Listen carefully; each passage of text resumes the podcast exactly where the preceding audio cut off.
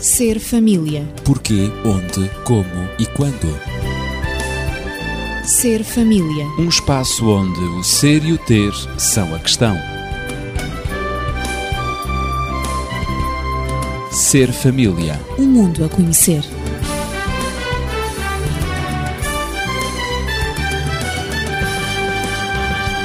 Recuperar os relacionamentos desfeitos esteve na base desta série de programas sobre o perdão.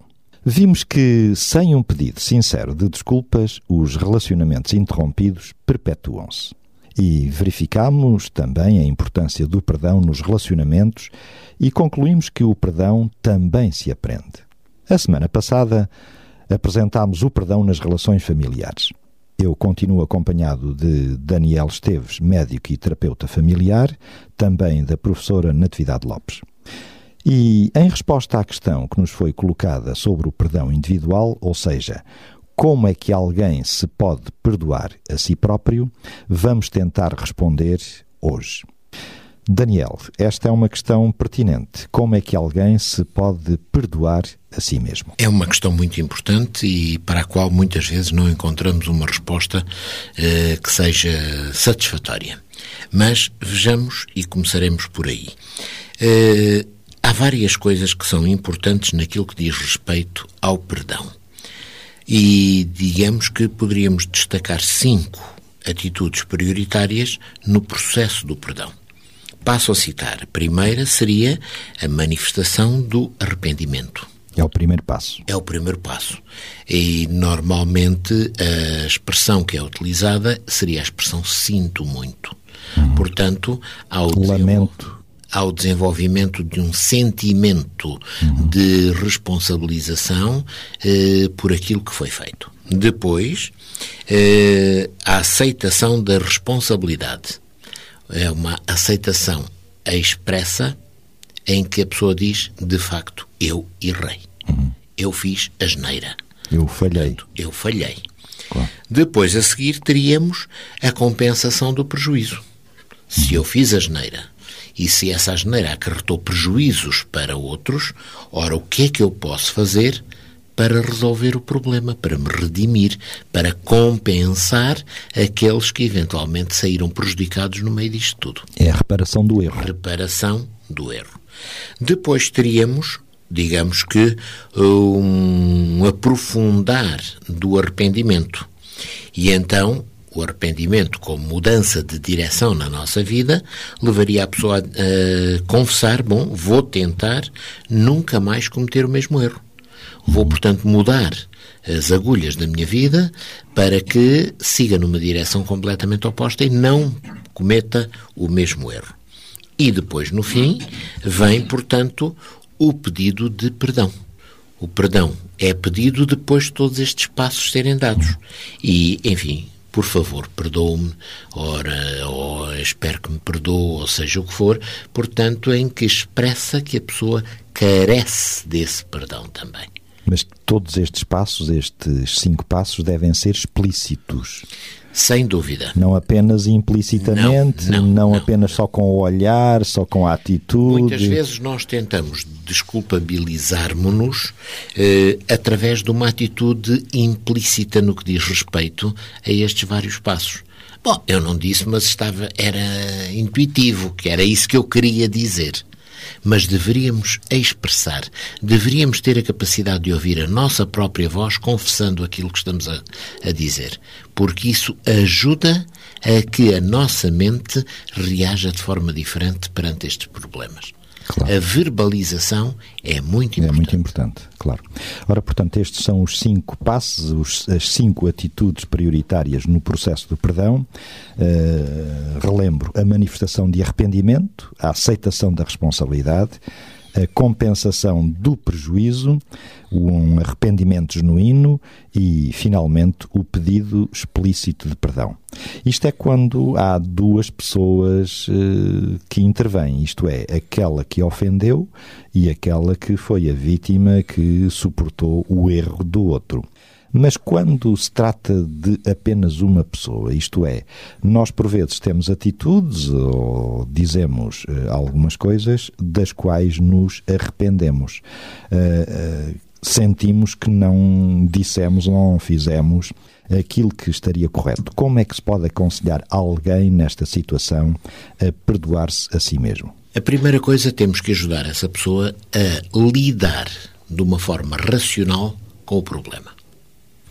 Portanto, não é escamoteando o problema, escondendo, não falar sobre ele, ah, deixe lá isso, isso não tem importância, desvalorizar o problema, como muitas vezes se faz de uma forma, digamos, primária, eh, que a pessoa vai ultrapassar a sua dificuldade. A pessoa tem que encarar o problema, ser capaz de raciocinar sobre ele, para que possa, portanto, ver o problema em toda a sua extensão. E, a partir daí, temos que ajudar a pessoa. Uh, há vários casos, há várias, uh, várias histórias. Eu lembro-me de uma que tive, e conto-a muito rapidamente, uma jovem que, muito bem parecida, muito bem apresentada, que vem, portanto, à consulta nos Estados Unidos e que, enfim, ao fim de 15 minutos eu digo-lhe, mas não tem problema nenhum, porque é cá veio? E quando continuamos a esmiuçar, ela tinha tido um problema, tinha sido violada por alguém quando era mais criança e, portanto, ainda não tinha conseguido ultrapassar o sentimento de culpa própria que tinha em relação a isso. De forma que houve que criar toda uma estratégia no sentido de que ela confrontasse quem o tinha feito e que, portanto, discutisse o problema com quem tinha feito isso para ela própria poder racionalmente encarar o problema e também se desculpar a si própria. Mas ela tinha sido vítima, não é? Ela tinha sido vítima, é claro, verdade. Claro. E há também uma situação que é, digamos que de livro, o indivíduo que faz uma série de problemas, uma série de asneiras, eh, vai, portanto, resolvendo no que diz respeito aos outros, mas fica sempre com um grave problema que é perante ele próprio. Como é que eu fui fazer uma coisa destas? Portanto, as vítimas pelo caminho, foram resolvendo e ele foi resolvendo o problema com elas. Mas ele ainda não tinha resolvido o problema consigo próprio. E então, o que é que o conselheiro, portanto, como digo, isto é, uma, é um exemplo de livro, o que é que o conselheiro propõe? Primeiro, levá-lo a expressar aquilo que ele sente para ele próprio acerca do que foi feito. Portanto, ter a capacidade de verbalizar. E depois o conselheiro seguiu um processo muito, muito simples e muito eficaz. Passou a papel toda aquela confissão que ele fazia perante ele próprio, colocou à frente e pediu-lhe que ele a subscrevesse. Quer dizer, ele agora assina perante aquele conselheiro uma confissão em que ele diz: Eu, fulano de tal, fiz isto, isto, isto, isto, isto, que não deveria ter feito a fulano de tal, ele próprio. Tinha de se rever naquela descrição. De... Exatamente. Uhum. E a partir do momento em que ele conseguiu fazer isso, ele estava automaticamente a pedir a ele próprio perdão por aquilo que tinha feito. Era como se tinha... estivesse a ver ao espelho. Exatamente. Aquilo que tinha afetado a sua autoestima, a sua imagem, aquilo que o fazia sentir-se tão pouco cômodo com ele próprio. E a partir do momento em que ele fez isso, ele sentiu um alívio muito grande, porque agora também já tinha resolvido este resquício daquele problema tão grave em que ele tinha estado envolvido. Uhum. Tinha resolvido todas as outras vertentes e faltava esta. Mas sem esta, ele também não tinha a paz, não tinha a tranquilidade que era necessário. Claro, claro. Natividade, eh, quem somos e quem queremos ser eh, é sempre algo de diferente, não é? Eh, porque é que se deve pedir perdão a si próprio? É que normalmente nós desculpamos-nos com os outros. Há sempre um bote expiatório, há sempre causas, há sempre uh, justificações que apresentamos. Mas uh, será para restaurar um relacionamento que nós devemos pedir perdão a nós próprios também? Habitualmente nós, como disseste, desculpamos-nos com os outros e é normal dizer-se que pedir perdão a alguém ou pedir perdão por alguma coisa que, que, que, se fez que não foi tão correta e que a pessoa sente que deve ter uma palavra em relação ao outro que, que ofendeu ou a quem prejudicou. Mas, de facto, e respondendo à, à questão que foi colocada pelo nosso ouvinte sobre como perdoar-se a si próprio, De facto, quando eh, nós nos perdoamos a nós próprios, nós queremos eh, restabelecer o relacionamento, afinal, não com o outro, mas o relacionamento connosco próprios. Ou seja, eh, ao pedir perdão a nós próprios, eh, nós procuramos remover um certo desequilíbrio que se, um desequilíbrio emocional que se instalou no nosso interior. Esse desequilíbrio existe entre a pessoa que nós desejamos ser, ou seja, entre o eu ideal e aquela pessoa que é de facto o eu real. Porque há coisas que nós fazemos, há palavras que nós dizemos, que depois dizemos, depois ao nos auto-inspecionarmos e auto-avaliarmos, mas como é que é possível eu ter respondido daquela maneira? Como é que é, é possível eu ter reagido perante uma pessoa que me ajudou tanto, perante uma pessoa uh, uh, junto da qual eu não tenho ressentimento? Como é que é possível eu ter reagido daquela maneira?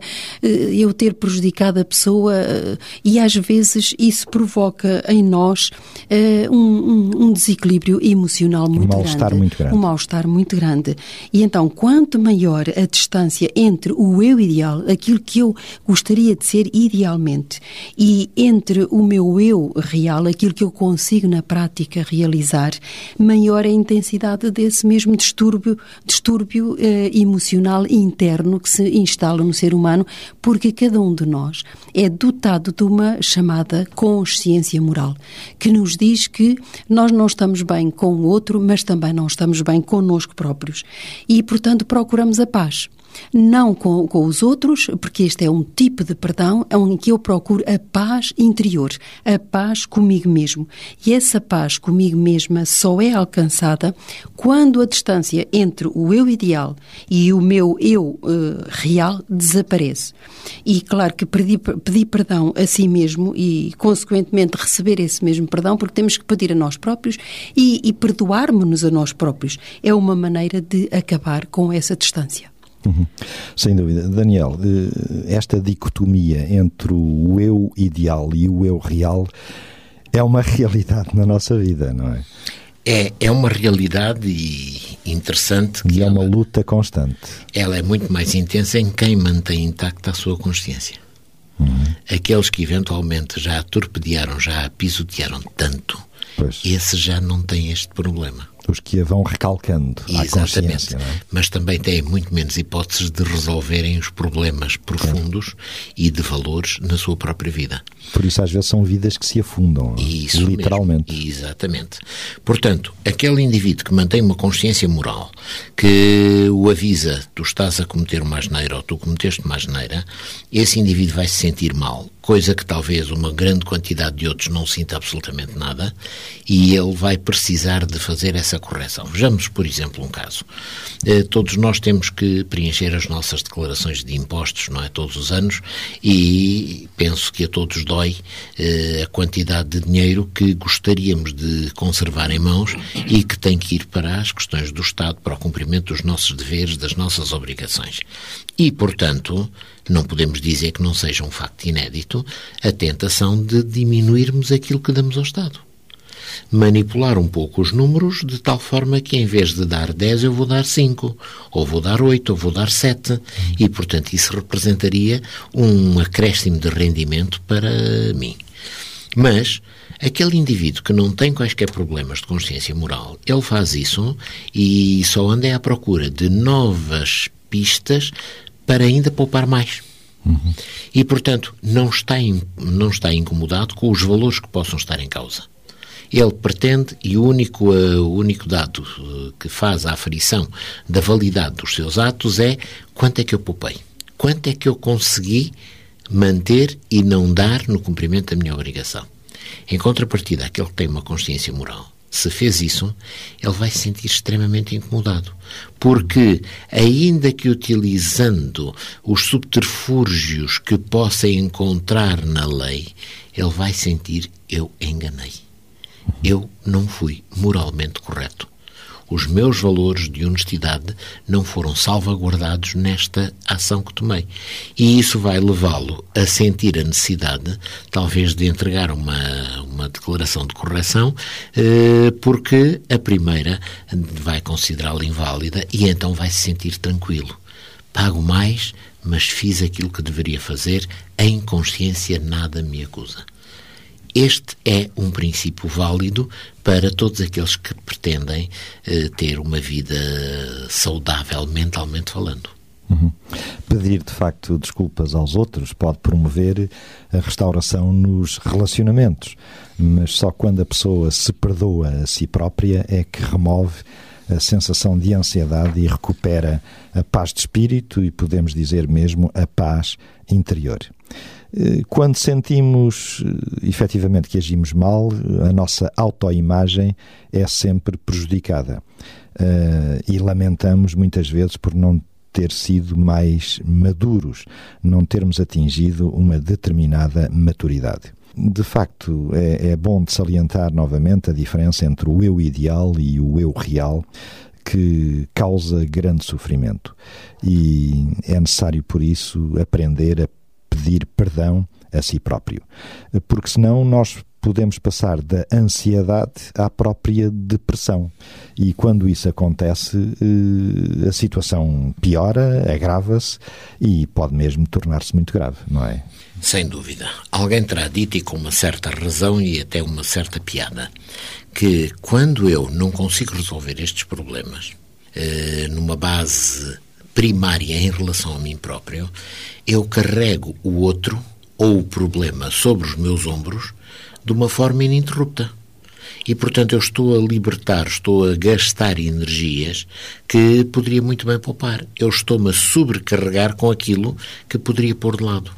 Portanto, eu tenho uma mochila carregada quando eu poderia estar perfeitamente e aerosamente descarregado e fazer a minha vida. Portanto, Estou a carregar um peso um que peso... poderia estar aliviado. Exatamente. Ora, muito bem. Não há dúvidas que todos estes atropelos naquilo que diz respeito à nossa consciência, provocam a ansiedade. A ansiedade já é por si só uma resposta, portanto, a situações e normalmente uma resposta pouco cómoda, pouco agradável. Hum. Mas ela pode ser levada a extremos e nessa altura teremos, portanto, situações muito mais graves. Pode chegar ao ponto de desencadear a depressão, e a depressão, portanto, hoje é um fator extremamente comum entre a nossa sociedade. Poderíamos dizer que vivemos na época das depressões. Infelizmente. Toda a gente tem depressões e muitas Quase delas... que se tornou moda, não é? É verdade. E quem não tiver depressões, poderíamos dizer, não é filho de boa gente, quase, não é? Mas, portanto, essa ansiedade da, da consciência da violação dos nossos valores pode levar à depressão. E depois leva àquele rol de alterações e de queixas a nível físico, por exemplo, dores de cabeça, dores musculares, as costas que não nos dão descanso, eh, as gastrites, as úlceras, problemas, portanto, do coração, problemas com a hipertensão, eh, problemas intestinais, problemas de memória também acabamos por não. Eh, ah, estou muito cansado, ando esgotado e não funcionamos em termos mentais de uma forma correta. Mas tudo isso são efeitos, não é? Tudo não isto, são causas. Não, tudo isto são os resultados. Os resultados são, são efeitos. Eh, por exemplo, o caso de reações alérgicas na pele ou em noutros compartimentos do corpo, eh, problemas da imunidade, eh, asmas, enfim, tudo isso são situações que, não tendo uma causa física aparente, muitas vezes, são resultado de quê? São resultado de um desequilíbrio que tem a sua gênese naquilo que é, portanto, um sentimento de culpa, ansiedade, depressão que se desenvolveu no indivíduo. É, portanto, digamos que a tradução somática de muito que é a perturbação eh, mental, psicológica. A não paz interior provoca eh, não paz exterior, digamos, dúvida, nos órgãos. Sem dúvida. Isto dito de uma forma simplista, não é? Sem dúvida. E serve para sobrecarregar e esgotar os hospitais e os consultórios. Uhum, infelizmente também. Natividade, eh, quando nós não conseguimos viver de acordo com o eu ideal, o que acontece dentro de nós é o mesmo que acontece também quando ofendemos ou prejudicamos os outros. Isto é, muitas vezes ficamos com raiva. Ficamos com raiva, ficamos com ansiedade e, sobretudo, o Daniel acabou de falar nessa mesma ansiedade que pode passar claro. à depressão. E a ansiedade eh, origina-se quando a pessoa percebe que finalmente é incapaz de viver de, com determinados padrões morais. Padrões morais que lhe foram transmitidos ou pela família, padrões morais que fazem parte da sua própria personalidade, da sua própria cultura e que agora a pessoa não consegue uh, viver com eles e sobreviver com eles no seu relacionamento. E muitas vezes, quando a pessoa entra numa ansiedade profunda ou até mesmo num, estado pré-depressivo, recorre-se uh, aos medicamentos, à medicação. E, e, muitas pessoas tentam resolver esse problema da ansiedade que sentem uh, e tentam resolver através de, da medicação, em vez de perdoar, em vez de dialogar, em vez de falar com outra pessoa e imediatamente a seguir. Depois, uh, muitas também fazem, faz, dão esse passo. Falam com outra parte, pedem desculpas, tomam de facto a decisão de não cometer erros idênticos e isto acontece entre casais, entre amigos, no, no, no, local de trabalho. Todos nós cometemos certos erros, por vezes, certas claro. escapadelas, não é? Eh, somos, não somos tão corretos quanto deveríamos ser em relação aos outros.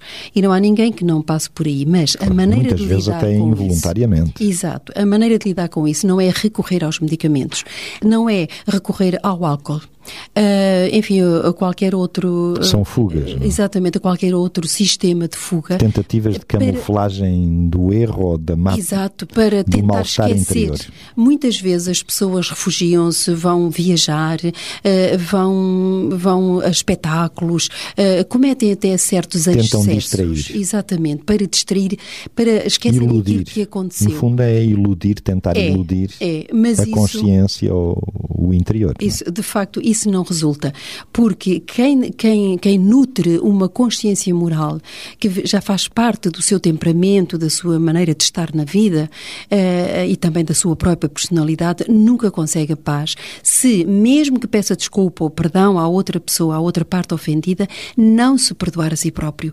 Porque essa mágoa fica sempre dentro dela. Eu não consegui. Uh, a pessoa tem sempre a sensação de que ela está sempre a perder, de que uh, de, de facto pediu perdão ao outro, mas e, e, obteve o perdão da outra parte, mas no fundo ela é que não se comportou à altura, ela é que cometeu o erro. E agora eh, o outro disse sim senhor, eh, eu perdoo, pronto, vamos esquecer isso e a nossa amizade continua, não vamos estragar a nossa relação por isso. Isso acontece mesmo entre casais que acabam por se tolerar e os erros repetem-se e repetem-se.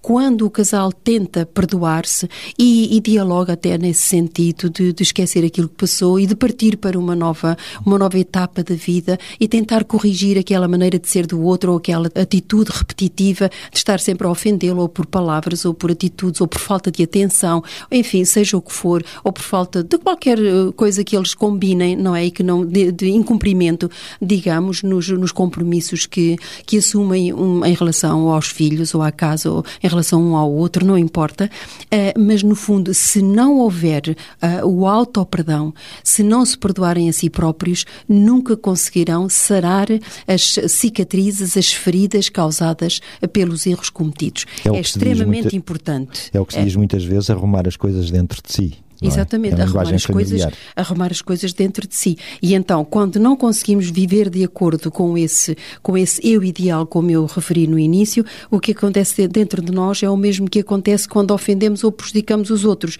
Ficamos com raiva, mas ficamos com raiva desta vez, raiva interiorizada, raiva em relação a nós próprios. Por vezes temos, dizemos, eu queria desaparecer, não nos sentimos bem connosco próprios, não nos, não, nunca estamos bem em, em, em qualquer qualquer sítio, porque nós próprios não estamos, não estamos bem com a nossa própria consciência. E então tentamos todas essas fugas. Mas com certeza que há uma maneira positiva de lidar com essa raiva, não é? Sim, e a maneira positiva é de assumir, é exatamente os mesmos, os mesmos passos, não é? É de assumir, de falar connosco próprios, de assumirmos que erramos, assumir que errar, qualquer pessoa erra, não somos só nós próprios que erramos, e agora o que posso fazer, o que posso fazer para me redimir, o que posso fazer para corrigir uh, aquilo, que, aquilo que aconteceu e, e finalmente, e finalmente perdoar-me a, a mim próprio. E isto, nisto consiste digamos, três atitudes, não é? Uhum. Três são, então? iniciativas. Então? A primeira é admitir que uh, foi uma insensatez aquilo que fizemos. Uh, foi errado, uh, foi prejudicial tanto para os outros como também para mim, porque me está a fazer sofrer. Esse é Aquela minha ponto. atitude, portanto, claro. uh, uh, admitir que, de facto, prejudiquei o outro, mas também Falhei. prejudiquei a mim próprio. Em segundo lugar, pedir desculpa à pessoa ofendida, na esperança de que ela conceda esse mesmo perdão ao pedido de, de desculpas e não, não ficar com isso reservado dentro de nós, bom, isto vai passar, porque finalmente eu estou sempre a fazer a mesma coisa, não adianta pedir desculpas, eu não consigo. É isso que muitas vezes nós, nós dizemos. Eu não consigo, não há nada a fazer, eu, eu, eu fui educada assim, ensinaram-me assim, pronto, eu não consigo. E não vamos à outra parte. E continuamos a gerir a raiva dentro de nós por não conseguir. O terceiro passo é desculparmos-nos a nós próprios de uma maneira consciente, de uma maneira cognitiva, o que se chama aqui o perdão cognitivo, ou seja, ter consciência de que efetivamente erramos, ter consciência e ter a coragem de falar com a parte a quem prejudicarmos, mas também termos a consciência que nós também somos prejudicados cada vez que prejudicamos outros. Uhum. Que nós também somos ofendidos na nossa autoestima, no nosso autoconceito, na nossa dignidade pessoal, quando uh, nós não nos comportamos à altura do nosso eu ideal e que agora realmente, uh, uh, para nos sentirmos bem, nós temos que nos perdoar a, a nós próprios e, que, de, e, e partirmos, portanto, para uma outra etapa depois do perdão. E, portanto, Essas são, portanto, as três atitudes positivas de lidar com a raiva. Sim, não ficarmos mergulhados claro. com a nossa autoestima esmagada, numa ansiedade tremenda, porque eu não consigo e eu não consigo, e, portanto, entrarmos numa depressão que, por vezes, pode arrastar-nos uh, para um fosso poço do qual nós teremos bastante dificuldade em sair. Daniel, eh, isto de facto é complexo. Teoricamente parece bastante fácil, mas como é que isto se consegue realizar na prática, na realidade? É, é complexo. Nós, seres humanos, somos complexos. É complexo, mas eu vou voltar ligeiramente atrás só para dizer o seguinte. Lembro-me de um caso que de uma vez tive de uma pessoa que, eh, referindo o seu relacionamento matrimonial, dizia quem me dera tomar um comprimido e, portanto, não me sentir afetada por nada disto e assim, portanto, as coisas passavam. E eu perguntei-lhe, e depois, quando passasse o efeito do comprimido, será que o vosso relacionamento estava curado? Pois. O que é que tinha acontecido na sua própria vida para melhorar esse relacionamento? Pois, absolutamente nada. Era apenas uma atitude de fuga. Mas então vamos à, à questão. Como é que nós podemos fazer, na prática, para ultrapassar estes problemas que dizem respeito, portanto, à capacidade ou incapacidade de nos perdoarmos a nós próprios e também necessariamente aos outros. Primeira coisa é termos consciência do problema. E a melhor forma de validarmos essa consciência é ouvirmos a nossa própria voz, descrevendo, referindo concretamente o problema. Uhum. Não é permitirmos que ele se mantenha num certo limbo indefinido da nossa mente e que, inclusive, possa começar a ser distorcido e mitificado de tal maneira que, daqui a algum tempo, ele não tem nada a ver com aquilo que aconteceu.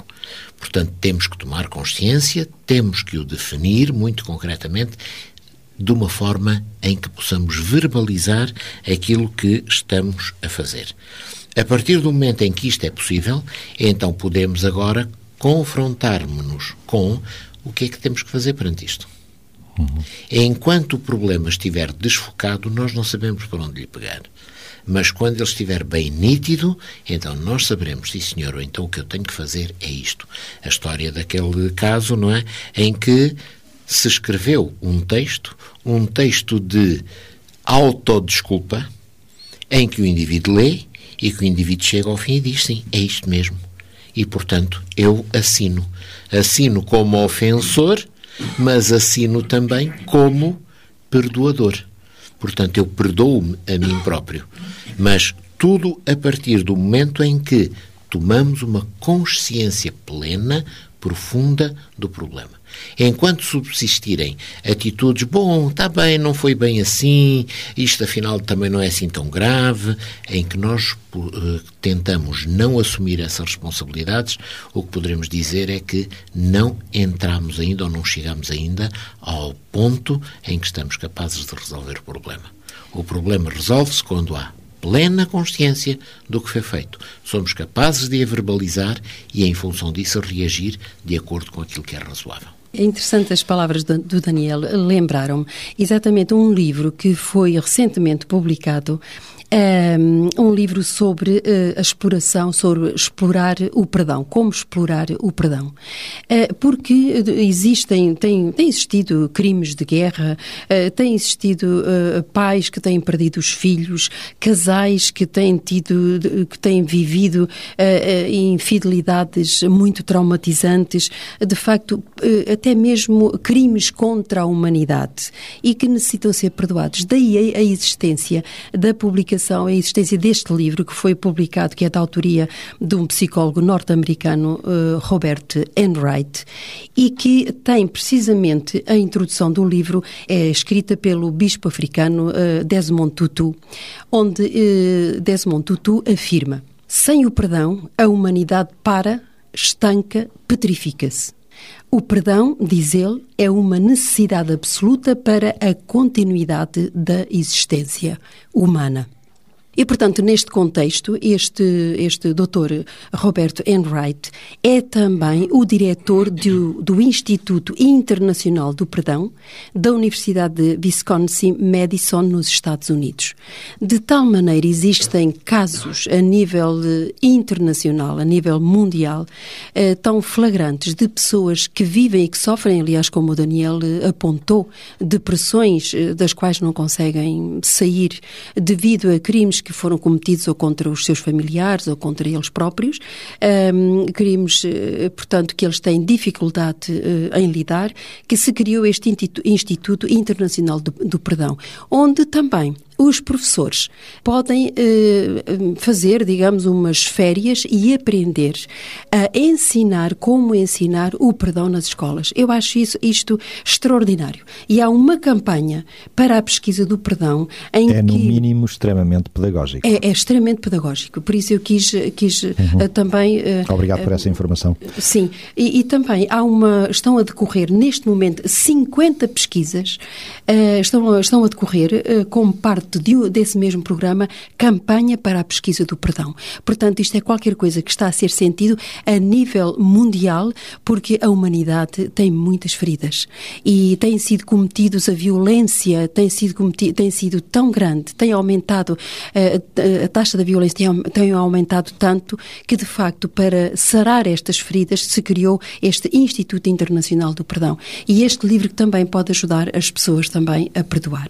Daniel, o perdão de facto pode ajudar a libertar. Sem dúvida. E eu gostaria de terminar com uma frase de uh, Gary Chapman acerca deste assunto. Ele diz: O que o perdão faz é libertar o coração e a mente da escravidão imposta pelos erros do passado e abrir espaço para um futuro melhor. Penso que é aquilo que todos nós desejamos. Claro que sim. Por isso, agora você que nos escuta já está em condições de mudar o curso da sua vida. A verdade é que nós podemos aprender muito com os erros cometidos. Pergunte a si próprio quais foram os fatores que me levaram a fazer aquilo. E são eles que deverão ser corrigidos. Por isso, agora estará em condições de dar passos afirmativos para tornar o futuro mais promissor. Eh, isso pode significar novas leituras, participação em seminários, conversas com amigos ou também aconselhamento. Isto proporciona-lhe mais informações e orientações que nortearão o seu futuro. Por isso, pedir perdão a si mesmo e optar por se perdoar permite-lhe sonhar com um futuro mais brilhante, mais risonho e, sobretudo, um futuro de esperança numa certeza de vida mais coerente. Nós estamos e continuamos à sua disposição. Eh, pode contactar-nos, colocar as suas questões, dúvidas, fazer comentários e sugestões para o 219 10 63 10 ou 96 038 9750. E seja feliz. Ser família. Porquê, onde, como e quando. Ser família. Um espaço onde o ser e o ter são a questão. Ser família. Um mundo a conhecer.